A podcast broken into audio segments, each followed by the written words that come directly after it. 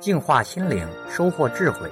点击微信里的加号，再点击添加好友，然后在查找公众号里输入“六君子”，即可收听每天六君子一分钟的语音故事和阅读精彩文章。有一个商人到一个村子里面买猴子，这个商人就和村子里面种地的农民说：“我买猴子，一百元一只。”村民不知是真是假，试着去抓猴子，商人果然给了一百元。全村的人这个时候都去抓猴子去了。很快，商人买了两千多只猴子。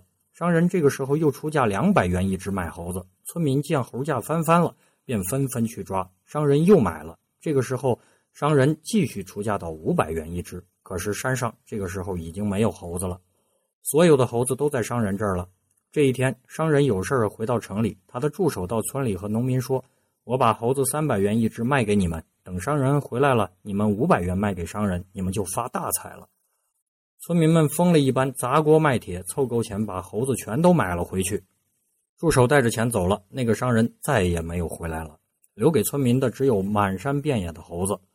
回复数字零四七，告诉你不该看新闻的理由。